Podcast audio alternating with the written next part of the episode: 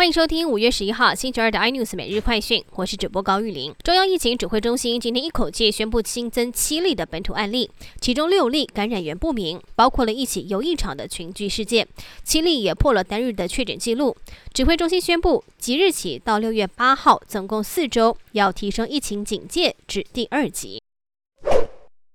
台股今天在国内疫情升温之下，一度重挫了七百七十四点，盘中写下历史第二大跌点，中场收跌六百五十二点，下探季线，成交金额在七千一百四十八点三六亿，报历史新天量。而电子股依旧是重灾区，台积电跌超过了百分之三，IC 设计的系力 KY 涨停锁死，让出股王宝座。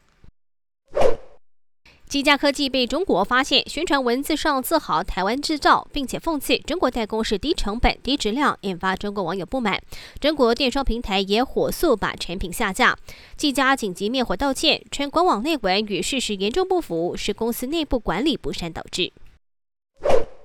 华航机师感染风暴扩大，指挥中心宣布启动“清零计划二点零”，全数机师将召回检疫十四天。对华航赖以为生的货机运力，势必会造成史无前例的剧烈冲击。货揽业者也直言，指挥中心这样做等于是宣布全面停飞，半导体等高科技出口首当其冲。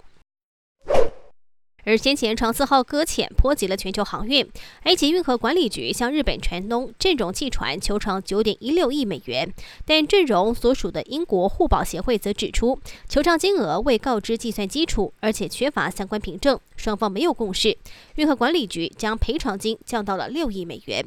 更多新闻内容请锁定有线电视八十八 M O G 五零四 iNews 最正晚报，或上 YouTube 搜寻三零 iNews。感谢台湾最大 Podcast 公司声浪技术支持。您也可以在 Google、Apple、Spotify、KKBox 收听最新 iNews 每日快讯。